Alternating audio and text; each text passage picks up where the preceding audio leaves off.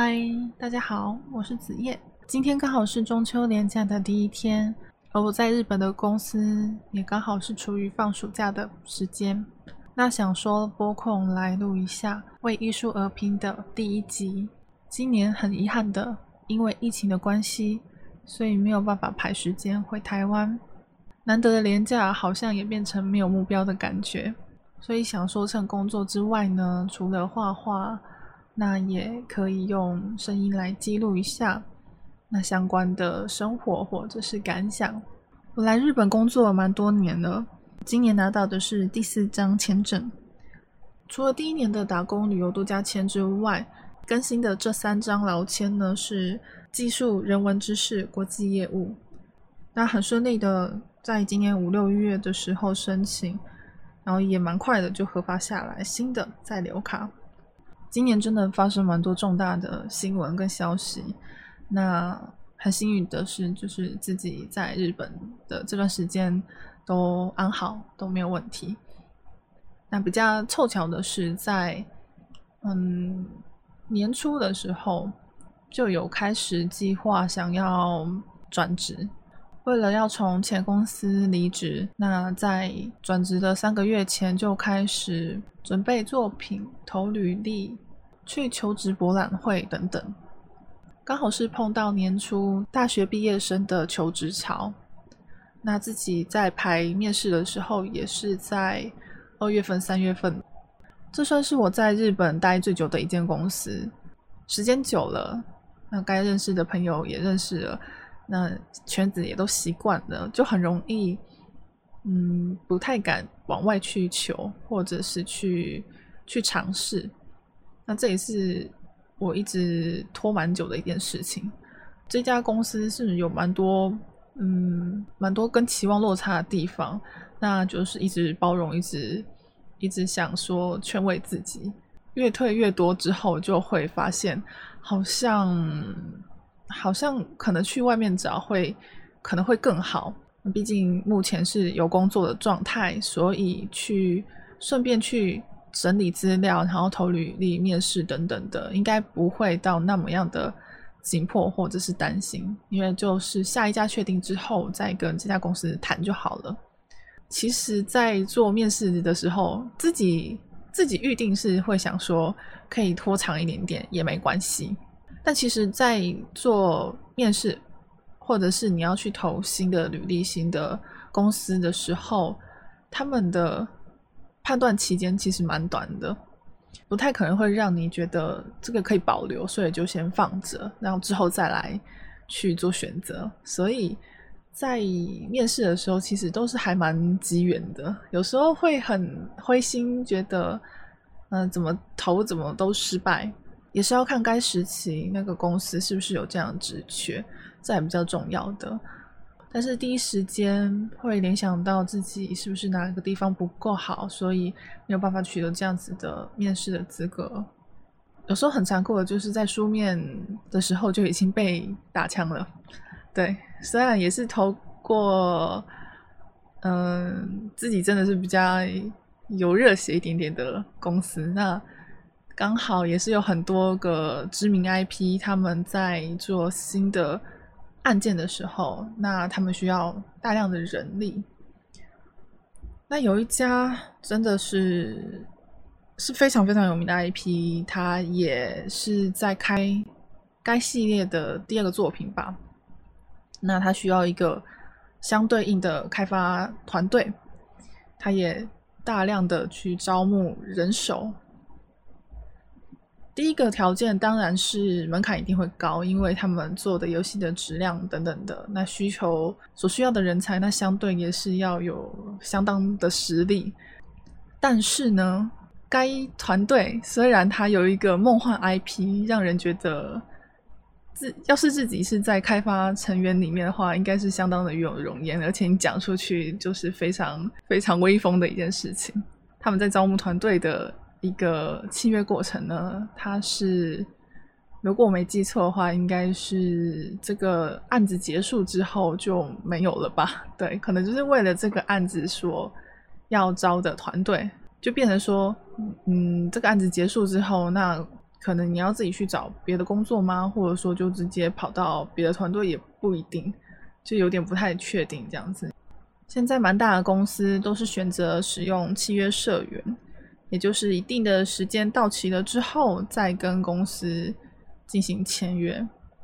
那其实没有什么大问题的话，那公司也需要你这样子的人来做事的话，那当然时间到了就是只是再签一张短期的契约，说那继续为这家公司工作。可是相对的，因为是这样子的关系，所以即便他不签了、不续约了，其实好像也没有违背到任何法律上的事情。那给员工相对的安全性或者是保障的感觉。好像也没有到那么样的深，那我自己还是会蛮在意、蛮担心这一块。比较起来的话，还是希望可以是正社员，还是有正社员的一个迷信。有些公司会跟我们讲，一开始都是契约社员，那时间到了，或者说能力到了，那有转正社员的可能。可是这种事情呢，因为毕竟都是公司在说的，这什么时候要转正，什么时候怎么样，这都说不准。听信这种说辞的话，其实还蛮，嗯，蛮蛮是个隐忧的。所以在求职的时候还是要小心一点点。还有一个求职的黑暗面，薪水的部分非常尴尬。为什么非常尴尬呢？因为在之前我待过的公司。因为我以前待的公司，他居然把所有的费用全部都变成我的年薪底下的名目，什么意思呢？大家通常会有个概念，就是日本会包含交通费，因为那个不算是你的薪资的部分。呃，薪资跟公司谈多少之外，你的交通费实质花多少，那就给多少。那有些公司呢，可能会说交通费在五万。以内几万以内等等的，那自己通勤的一个经验呢？前公司呢是，呃，通勤时间大概快一个小时，就是包含走路的部分，就是可能花到可能快要一个小时。那，嗯，班次的关系的话，快的话最快也是要四十几分钟，四十几分钟到五十几分钟左右。一个月的交通费是。一万三，一万三千多还是一万六千多日币？第一份正职工作薪水的计算方式呢，是蛮正常的。交通的费用当然就是跟公司提报之后，他实报实销。所以在那一次转职，我完全没有预料到说有公司会用巧立名目的感觉把这个东西转换掉。当时我是透过。中介公司去帮忙投履历，那比较好的是，因为透过中间人会跟公司去谈希望的年薪，提出之后，对方就是答应，然后把这个年薪三百万的东西算出来。可是他怎么算的呢？是说加班费、餐费、交通费、能力加级、基本工资等等等等的。我是进到公司才发现说，哦，原来。我刚刚谈的年薪呢，其实是要我全力以赴，想尽各种办法，才有办法拿到所谓我希望的年薪。这跟我想象的完全不一样。因为在跟他谈年薪的时候，这个三百万日币，它不会是完完全全都落在我手上，因为会扣掉很多税收，所以本来就不会满三百万日币那么多。那又加上说，里面还包含了交通的费用。你必须再多加两个小时才有办法申请餐费，而那个餐费呢，却是要你实报实销才有办法去领到的。所以这个东西是非常非常奸诈，他就用这样子去规避。他又把薪水分成基本工资、能力加级。那如果要去换算，比如说你有假，然后你的假没有去休掉，他要换成你的工资给你的话，我想应该不会包含你你的你报价的年薪三百万去。当做计算，然后去算出你一天的薪水是多少。他用可能用基本薪资去算的话，那会少很多。用这样的方式去压低了人事成本的费用，这些就算了，因为毕竟刚刚进入职场不久，应该说刚刚进入日本的职场不久，那可以选择的也不多，因为那时候并没有相对应的工作经验。在那时候也是投了很多家公司，那有些公司可能觉得你没有相对的工作经验，就不太要录取你。我遇到的面试呢，基本上算好的态度的话，就是从有一点点气焰式，就是有点从从上往下去看你这样子。那遇到更差一点点的话，可能就是有点像说，嗯，看你好像也还可以啦，好像也没有到那么糟吧。所以那就，嗯，给你一个进公司的机会好了的那种感觉。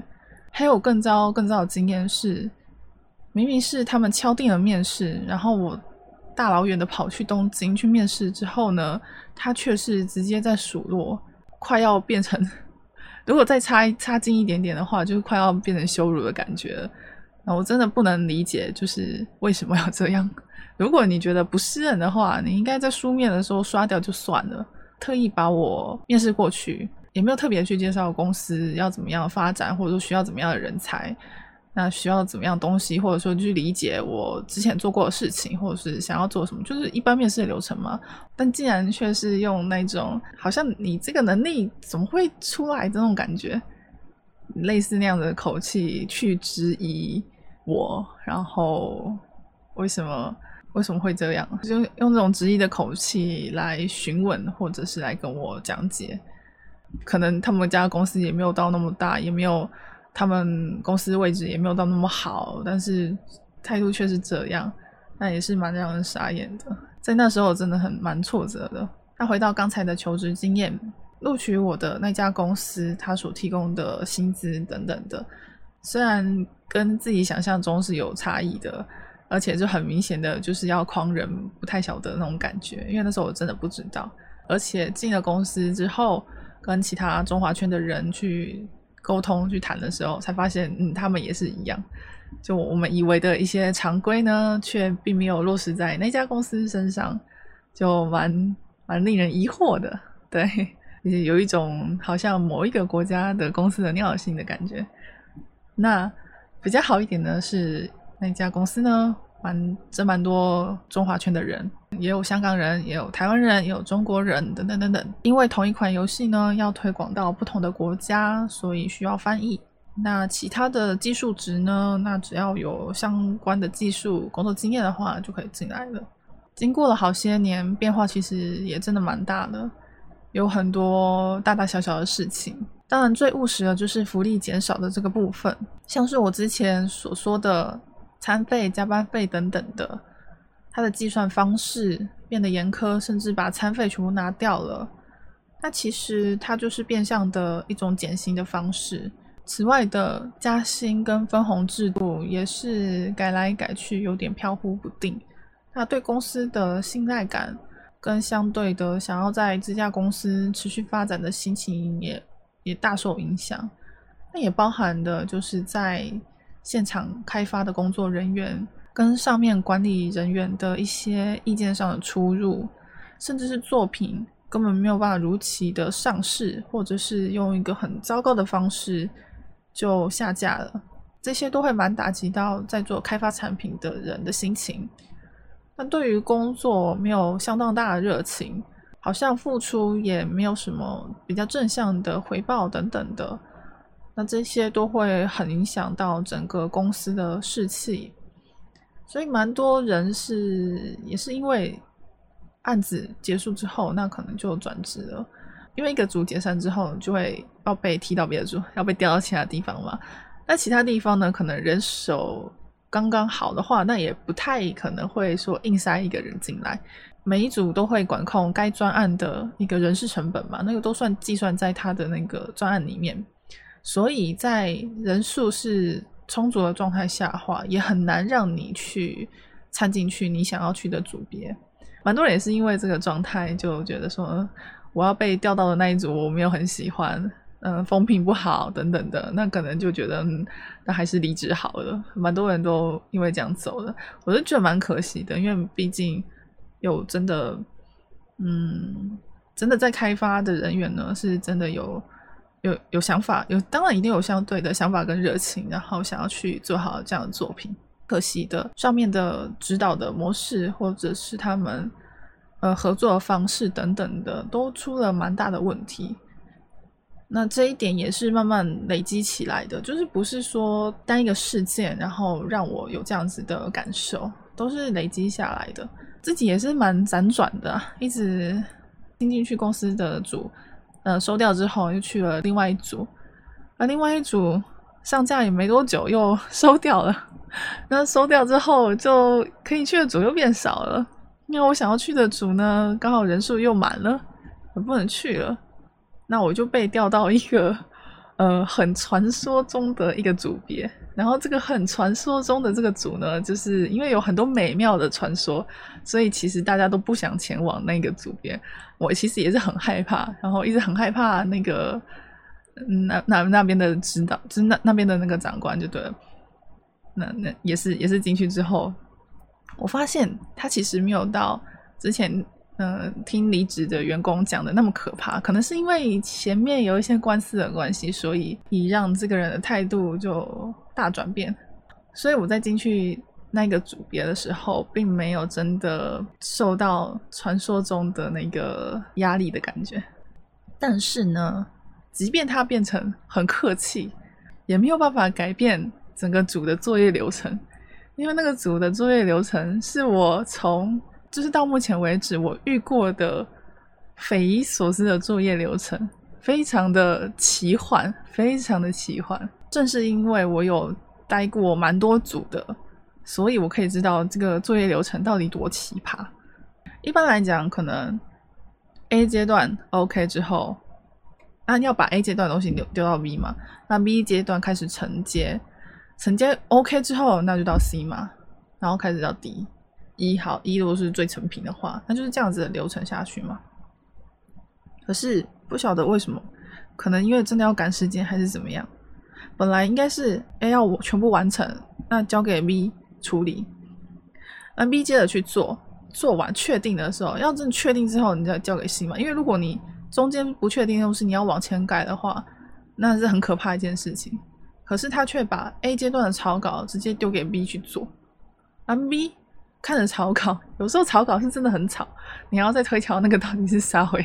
好，不管你要通灵还是怎么样，反正你在 B 的阶段就已经把所谓的 A 做出来之后，它其实 A 是持续的进行当中，它 A 没有真正的完稿，所以比较夸张的是，当 B 的状态已经差不多要 OK 要完结的时候，他突然说：“哎，A 阶段完稿喽，A 阶段完稿喽，是什么意思？”你点进去看之后，会发现说：“哇，大改。”哇，大改，大改是什么意思？就是 B 要重新来做。我们本来是按照 A 阶段的草稿来去做一个 V 阶段的完稿，可是，在 V 阶段完稿的时候，却跟我讲说没有 A 阶段的稿子已经改掉了，所以 V 阶段你要跟着改。那个是多可怕的事情！那是多可怕的事情！因为你就是不断的改，不断的改，不断的改，不断的改，上面。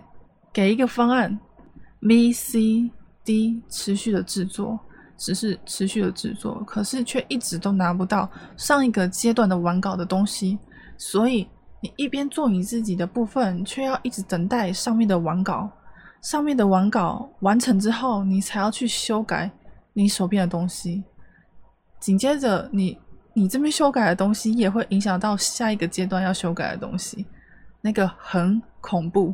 很恐怖，重点是在还没有完完全全确定之前，他们就已经要让你改到定稿的状态。什么意思？就是已经雕你雕到这个东西要出了的那种感觉。可是上面说哦，没有这些项目都不要，我们要换新的项目。哈？什么意思？上面的说要我做喜怒哀的这个表情。把它做定稿，OK，好几个角色做喜怒哀乐的定稿，抓位置、抓颜色、抓形状、修图，全部都弄好之后，过了一段时间，上面就突然说啊，没有，我们的表情不要喜怒哀乐，我们应该是要别种的表情。这时候他们在还没有确定说到底要做怎么样的项目的时候，就直接发给下面说那我们先做这些，上面叫我们先做这些，我们先做这些，先做起来。虽然可能会改，虽然也不晓得确定稿是这样啊，不过我就先做起来，做完之后再修，然后修完之后发现，哎，上一个阶段也修完了，所以就换我们这个阶段修了。那我们这个阶段修完之后，就把档案就丢给下一个阶段的人，下一个阶段的人又要再修喽。哇，我真的是奇妙的旅程。所以我们一个东西。就一直修，一直修，一直修，一直修，就修不停，修不停，修不停。因为有些东西是在前期的时候，你就要想象说你要配的资源是什么，啊，你要放的骨头是多少，你要给的贴图的大小是多少，等等的。这时候你突然要大改的话，可能会发现，哎，骨头的位置不对，哎，图片的解析度不够高。这个时候到底要怎么办才好呢？已经是接近完稿的状态的时候，你跟我讲说 UV 要全部重拉，或者是部分重拉。什么叫部分重拉？我们在排整张图的时候，都几乎是把所有可以用的空隙都用完了。你跟我讲说部分要变大，部分要变大是什么意思？没有其他的空隙，所以你就只能改掉原本的东西。原本的东西是怎样呢？原本东西已经对应到相对应的贴图了。相对应的贴图，相对应的位置，如果改掉的话，就是要重画，就是要重画，重新对位置，重新弄图。就算是软体里面有烘焙技术等等的，可是那个烘焙技术去扫出来的贴图的样子跟解析度跟成品，我是完全没有办法相提并论的。就像是你开了 Photoshop，你开了一个 A 四三百，不小心改到七十二，你发现哎怎么办？我要调到三百。你之后调回去三版，然后印刷看看，你看你的图会变成什么鸟样子？你那些东西，除非你是向量，那你是点阵呢？嗯，重画，就是因为有这么样奇葩的旅程，所以就是激励了我，觉得是时候该走了，真的是是时候该走了，真的不要，只感觉很像现在爱情泥淖里面，还一一直为对方想借口、想方式什么的。然后后来发现，其实都是自己的选择，因为没有更大的勇气去选择一个新的可能，还是待在自己的舒适圈里面比较安全的。所以很长的时间都是很温水煮青蛙的感觉。但是真的是遇到了这个很奇幻的旅程之后，我发现说好像不能再这样下去了，而且这家公司好像这个尿性就是这样了，我再怎么转。也没有办法转到其他组去了。他这怎么开发也是这样，他都没有什么其他的开发人员，在没有什么其他新的专案组建的一个前提之下呢，我觉得没有任何改善的空间跟可能，所以才会毅然决然的想说，还是去试试看其他地方。也就是趁这个时候又多看了蛮多家公司，也有在想说，是不是要持续在东京，还是说去其他地方，甚至是回台湾。我回台湾也有想过。就想说要不要回台湾看看，但是回台湾的话，还是有一点点比较比较在意的，因为毕竟自己想要做的工作，可能在自己老家不太可能有这样的机会。那我如果人要去台北的话，我所要付的成本就可能会相当相当高，因为你要租房子，而且租房子绝对就是这时候的租金绝对不可能像我当初发在日本之前的那样的租金。有听朋友说，就是现在的公司有摆脱二 K 的魔咒。虽然我有相关的工作经验，但是还是保持比较偏保守的估算的话，可能还是薪水部分可能不会到那么理想，因为可能真没有办法比。那又再加上说，嗯，如果是类似的工作的话，等于是要重新来过，算是有点转换跑道。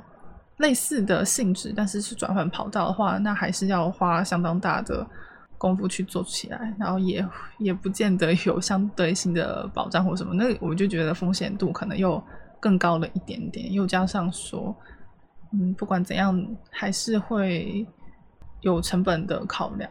我在外地，我还是得要在外地工作，那你只要扣掉交通、房租等等的，我想就算。可以找到已经是相对不错的薪水，但是扣一扣，其实应该也是差不多。虽然真的蛮想念台湾的美食之类的，但后来想一想，就是发现，嗯，可能目前还是可以在日本公司的话，就在日本公司吧。所以就那时候有面试到一家台湾的公司，要接着发展，或者说就是如果我决定要在台湾工作的话，可能用那样的方式也可以在台北生活吧。我想，但是想了想，就觉得还是待在东京好了，因为这样子的冒险度或者是等等的面向来讲的话，可能就不会那么高。虽然在疫情的这个状态之下呢。那亲友还是会很担心，说我在日本的工作的状况。那家人会打电话关心，说需要回来台湾等等的。我比较庆幸的是，在面试到最后，我收到了两家公司的内定通知。那我就开始比较，说我到底要去哪一家公司？有之前工作经验，所以可以去想象说。在怎么样的工作环境之下，可能对自己比较好。比较庆幸的是，在最后面两家公司给我内定之后呢，我选到了一个真的还不错的公司。那他对于公司的员工呢，是有有相对的尊重跟照顾。通过他们的制度啊，还有一些政策下，就会发现其实会比之前的公司还要来的安心。因为在东京的，因为在东京，每天每天确诊的人数其实真的蛮高的，然后也是一直持续当中。公司反而是会觉得要自己去做出自救的一个措施，应该要避免危险，所以就是让员工们都在家里工作。在我一进入公司的时候，就已经开始在在工作，远端作业了。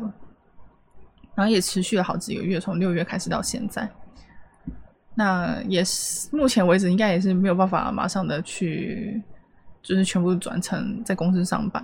这个其实有点蛮难得，但是蛮惊讶的，因为我想大家在网络上可能会听到在日本工作的人的分享，还有加上我以前公司的经验来讲的话，确实可能没有这么样的去。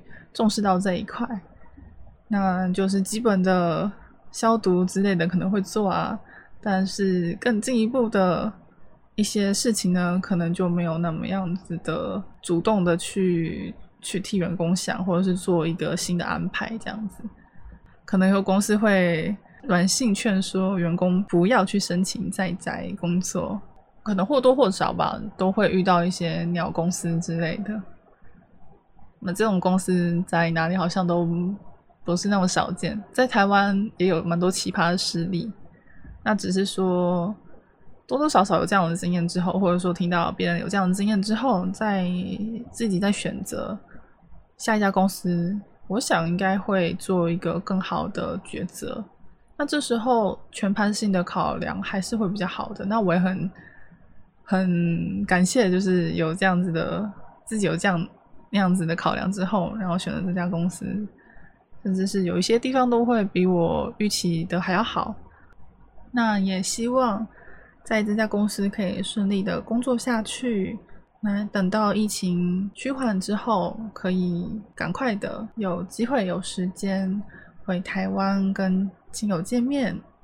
那除此之外呢，也希望有可能对我作品感兴趣的人，或者是。对于在日本职场的一些感受啊，或者是生活的一些东西有兴趣的人，或者是想要找我帮忙绘制插画的人，还是单纯就是想要找人交流交流之类的，那依照大家的使用习惯呢，去选择不一样的平台来看或听或联系我。或 Discord 群，还有会在退去有时候直播绘制插画的过程。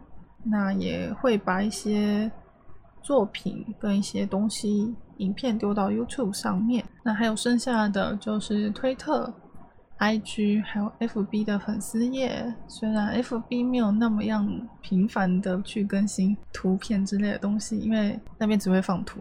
那推特跟 IG 的话，就是杂七杂八想发就发的感觉。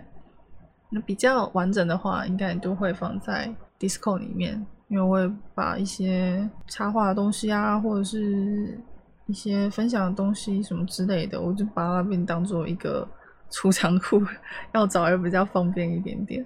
那影像档的部分，当然就是放在 YouTube 上面。比较长的应该就是放自己的作画说时影片，还有最近应该就是把作画直播存档去上传到 YouTube 上面。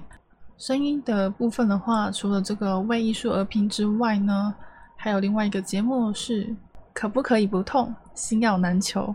那个节目的话，可能就是包含比较情感面的主题。很感性的东西等等，就是一个很走心的节目。不知道为什么有奇妙的有感而发，然后就会去小小的录一段，这样包含声音跟图画的创作，可能不是那么成熟的作品，但是只要一个小小的鼓励或一个小小正向的肯定，对我来讲就是一个很大的鼓舞。希望可以透过不一样的管道来丰富线上的连接。如果你有兴趣的话，那我们就在下一集的微艺术拼再会吧。感谢你的收听，拜拜。